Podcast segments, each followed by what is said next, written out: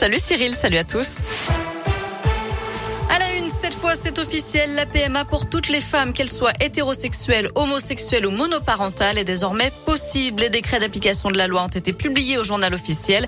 Le texte offre la possibilité également de conserver ses gamètes pour mener à bien une grossesse future. Une pratique qui n'était autorisée jusqu'ici que pour des raisons médicales. Les professionnels, eux, craignent que les centres de PMA soient surchargés et les délais encore rallongés. Olivier Véran annonce donc une enveloppe supplémentaire de 8 millions d'euros et une campagne de communication sur le don du sperme. Petite piqûre de rappel, demain, c'est l'entrée en vigueur du pass sanitaire pour les mineurs âgés d'au moins 12 ans et 2 mois, comme pour les adultes. Il faudra donc, pour entrer dans certains lieux comme les cinémas, la piscine ou les cafés, une vaccination complète, un test de moins de 72 heures ou un certificat de rétablissement du Covid.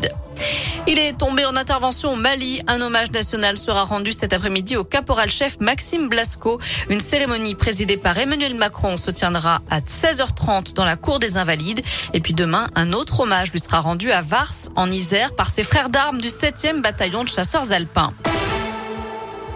Trois suspects écroués après la tentative de braquage d'un fourgon blindé sur la 7 au sud de Lyon. Une équipe de malfaiteurs avait attaqué le véhicule sur l'aire de Solèze vendredi dernier. Trois hommes habitant Villefranche-sur-Saône et les alentours ont été interpellés en flagrant délit et placés en détention provisoire selon le progrès.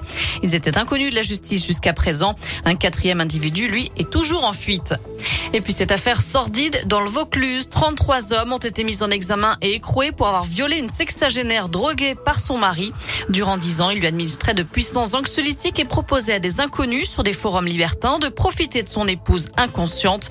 La victime n'a eu connaissance des faits seulement à l'ouverture de l'enquête lorsque son mari a été pris dans un supermarché en train de filmer sous les jupes des clientes.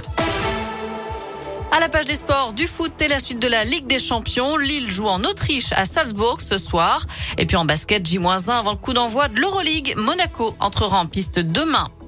Avis aux fans de rock, le groupe Scorpion sera en concert au Zénith d'Auvergne près de Clermont le samedi 2 juillet 2022. La tournée ne comprend que 7 dates en France. C'est la seule prévue en Auvergne-Rhône-Alpes. Donc autant vous dire qu'il faudra faire très très vite pour avoir des billets. Prévente demain à partir de 10h. On vous a mis toutes les infos sur la Piradescoop et radescoop.com. Enfin, le Mont Blanc rétrécit. Son sommet culmine désormais à 4807 mètres et 81 centimètres. D'après les dernières mesures effectuées par les géomètres de Haute-Savoie, le toit de l'Europe occidentale a donc perdu 91 centimètres en 4 ans. La photo manteau neigeux qui diminue d'année en année, conséquence probable du réchauffement climatique. Voilà, vous savez tout pour l'essentiel de l'actu. Côté météo, pour cet après-midi, on aura un peu de tout. Hein. Des nuages, quelques éclaircies, mais aussi quelques gouttes de pluie par endroit. Les températures sont comprises entre 18 et 22 degrés pour les maximales.